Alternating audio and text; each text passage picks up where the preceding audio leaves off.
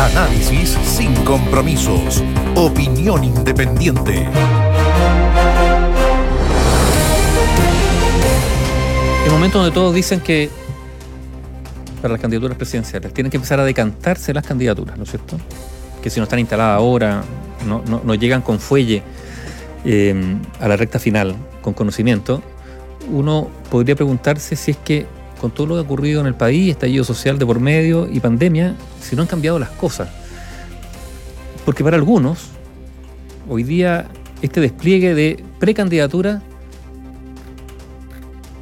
suena como algo, no sé si extraño, no obsoleto, porque elecciones hay, o sea, no, no es algo obsoleto, pero como que no cuadra mucho, ¿no? En medio de lo que está ocurriendo, estamos preocupados de la pandemia, de si es la segunda ola, qué está ocurriendo con la la provisión de vacunas, eh, el efecto sumado de pandemia y estallido social en materia de desempleo. Bueno, y hay unos señores que están diciendo, yo puedo. Ahora, ¿qué pueden? Porque son candidaturas que se presentan, sí, a cara descubierta, pero mostrando poco más que la cara y nada más, nomás. Pues la pura cara, no hay muchas ideas detrás, programas para qué decir la flojera de los partidos políticos, es una opinión personal. Después de un año como es el que hemos vivido, el año que, se, que vivió Chile, el 2019, algunos dicen año telúrico, bueno, no, un año de movimiento, de movilizaciones, de pandemia, uno podría haber esperado, por ejemplo, que los partidos políticos propusieran algo, ¿no? Y que por lo tanto estas precandidaturas tuviesen, si no el aval, por lo menos el respaldo de algún de documentos, de grupos de trabajo que se hubiesen conformado para decir, bueno, en vista de lo que ha ocurrido en el país, proponemos esto o esto otro. Nada se ha escuchado al respecto. Yo no, dicen que hay algunos que están trabajando, que, hay grupos de trabajo, pero por lo menos públicamente se conoce, por ahora, yo diría nada respecto a plataformas, ideas, propuestas. Lo que pasa, Aníbaldo, es que el próximo lunes, ahora, este lunes, vamos a tener una avalancha de candidatos. Ah, no, pero ¿cómo avalancha? Sí, sí, sí, vienen todos los candidatos a concejales, vienen todos los candidatos a alcaldes, vienen todos los candidatos aquí, a un cargo nuevo, a gobernadores. Vienen todos los candidatos aquí, a la Convención Constitucional. Tenemos una avalancha de candidatos ahora. Y hay algunos que sostienen que es preferible ser candidato a la Convención Constitucional que ser, por ejemplo, candidato presidencial. Uno de ellos, Fernando Atria. Beatriz Sánchez. Beatriz Sánchez. Bueno, no lo ha confirmado, pero lo, pero lo, dice, lo dicen desde el Frente pero, pero Fernando Atria dijo, sí, sí, Comunes quiere que yo vaya, pero no, no, no, no, yo prefiero ir a la Convención Constitucional. Claro, no tiene muchas posibilidades con Comunes atrás, hay que decirlo, pero están prefiriendo eso, pero vamos a tener una avalancha de candidatos, vamos a tener que hacer ver listados y listados de personas, de candidatos, personas el próximo, el próximo lunes. Eso por una parte. Lo segundo es que el, gobierno está con problemas en las candidaturas, porque puede haber muchos listados muy grandes, pero en el gobierno que quieren que algunas mm, personas del, del, del gabinete, ministros, subsecretarios vayan, parece que muchos están diciendo que no, prefiero quedarme acá. No, algunos aducen, invocan razones económicas. Se gana más como ministro que como convencional constituyente. Dos millones y medio versus entonces no, no quiero. Otros dicen, en una de esas no voy a resultar elegido.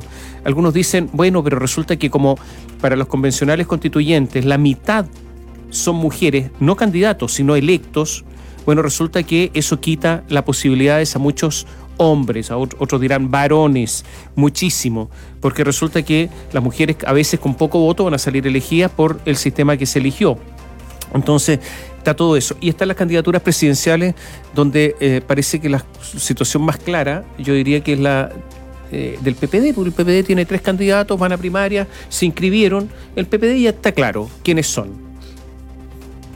Muñoz, Francisco Vidal y, eh, y Tarut. Está clarito. En la democracia cristiana parece que hay dos. Undurraga y Rincón. ¿Hay alguien más? ¿No se me olvida no? No. No, ahí están. El PS está con problemas. No, no, digamos, no, no, no, Narváez. no, no, no, Narváez. Narváez, porque. Bueno, pero tendrá que ser sometido esto a algún procedimiento. Bueno, hay que ver ahí cómo, cómo funciona el PS. Bueno, pero ya, pero también está corriendo Insulsa, también está corriendo, a lo mejor Elizalde, también. pero después de Narváez, bacheletismo eh, opera, funciona, está articulado, tiene una fundación, tiene funcionarios permanentemente pagados, permanentes y pagados. O sea, hay una organización que está funcionando, no es que no, no existe y sea una cosa así al azar. Y em, en la derecha todos sabemos quiénes están corriendo, Desbordes, Sichel, eh, Lavín, eh, Chaguán, Matei. Matei. El Matei, claro. Ahí están. Esos son. Ahora, yo creo que candidatos presidenciales hay como 13, 12, 13 por ahí que están, que están dando vueltas. Esos son. Se agregó, ¿quién es el- la última candidata? Paula Narváez. Esa es la última que se incorporó a la lista. Eh, ahora, una de las cosas que hay que ver y que es lo que se revisó hoy día en, en Renovación Nacional, se está viendo, la directiva ya le dio la- el aval, Se chuteó para el jueves. pero ya la directiva como que estaría dando el aval es a la, eh, a la aceptación del Partido Republicano de José Antonio Cast en las listas de la derecha o de Chile Vamos para la Convención Constitucional. Y aquí se ve una situación totalmente distinta, porque mientras la derecha al parecer va a ir unida, y va a ir, yo diría, sólidamente unida en el sentido de que están llegando a acuerdos, no ha habido, fíjate que no ha habido tanta declaración en medio de las negociaciones que siempre las hay. En eh, los partidos de izquierda van absolutamente divididos, van a ir por lo menos en dos listas, y algunos dicen que las listas de independientes podrían también quitar votos a la izquierda. Algunos dicen eso. O sea que representantes de movimientos sociales le quitan Pero, votos pero a la ¿sabes lo izquierda. increíble? Aquí ha habido voces, a ver, hace meses que hay voces llamando a la unidad de la izquierda, ¿no es cierto? Y probablemente hay una voz que, que a algunos de ustedes les suena, que es la de Alejandro Goich, ¿no es cierto? Antiguo, cuando digo antiguo, estoy hablando bien antiguo, eh, mi- militante del Partido Socialista con, Sí. con algún cargo, estoy hablando en los 80, incluso en la semiclandestinidad, el actor Alejandro Goich.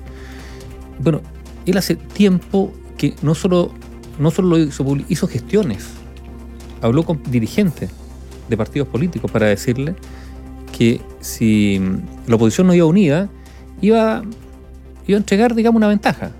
Era un hándicap ir con lista separada. Bueno, pese- y lo menciono a él, digamos, bueno, en primer lugar porque lo conozco, pero me imagino que hay otros muchos más que, están, que han estado, digamos, impulsando la, idea de una lista única de la oposición a la Convención Constitucional. Y parece que esto incluso no va a fructificar. Y la pregunta es, no solo son los efectos electorales, ¿qué va a ocurrir en virtud de los efectos electorales con estas voces, yo diría, más independientes de la oposición? Que, tienen, que pueden hablar desde fuera de los partidos políticos. Se puede desatar también una ola de recriminación muy, muy grande en medio del funcionamiento de la Convención Constitucional. Claro, pero por otro lado, Aníbaldo, mira, eh, el día domingo salió publicado en el diario El Mercurio eh, una entrevista en cuerpo reportaje a, Enrique Correa. Y Enrique Correa decía, claro, eh, para las presidenciales, claro, no podemos ir juntos porque, bueno, porque somos distintos, en fin. Pero ahí tiene que haber unidad para la Convención Constitucional. Y yo me hago una pregunta. ¿Qué es más importante? ¿La presidencial o la Convención Constitucional? Yo de verdad creo que es la Convención Constitucional, o sea, establecer el marco jurídico del país, rebarajar el poder en Chile, rebarajar y redistribuir ese poder y las relaciones entre los distintos poderes del Estado, pero también la relación de los ciudadanos con el Estado, para los próximos a lo mejor 30, 40, 50 años, naturalmente que yo creo que es más importante. Entonces resulta que no se puede ir juntos en la presidencial, que dura cuatro años, pero sí dicen hay que ir juntos para establecer el modelo de sociedad, porque al final un poco eso hace una constitución para los próximos 40. Entonces también ahí hay una contradicción que me parece absolutamente evidente. Eh, hay proyectos distintos. A ver si la verdad es esa. Modelos de sociedad totalmente distintos. ¿Por qué van a ir unidos? Si ahí hay un problema, claro, por razones electorales, porque por los dos tercios, pero los modelos son diferentes, el problema es de fondo. El problema es de fondo y ese, es el gran inconveniente que hay. Y de hecho el Partido Comunista decidió seguir el camino propio. Si el Partido Comunista no ha ido a las reuniones, se han producido dos reuniones de la oposición, el Partido Comunista no ha ido y en la última reunión el eh, Revolución Democrática estuvo minutos y se retiró.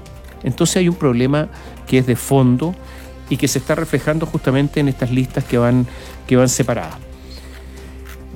De eso vamos a hablar en esta edición de programa y de otras muchas Y cosas que están aquí del COVID, en, en- de que del COVID que están sobre la mesa. ¿sí? Sí, y que seguramente, a ver, hay, hay muchos auditores que preguntan por el tema del permiso de verano, ¿no es cierto? Y hay mucha gente que ya está saliendo.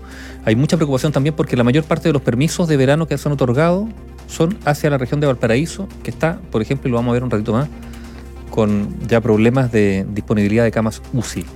Así que Hay algunas voces, Nivaldo, que indican que incluso la región, o por lo menos Valparaíso, Viña, podrían caer a, eh, podrían caer a, a- a cuarentena y por lo tanto, ¿qué va a pasar con las personas que deciden ir de vacaciones a- a Valparaíso, Viña del Mar y caen en cuarentena? Voces que surgen después de la cantidad de eh, los contagios que han ido aumentando en la región de Valparaíso. Vamos a tratar de eso y, y mucho más en segundos. Información independiente. Opinión independiente.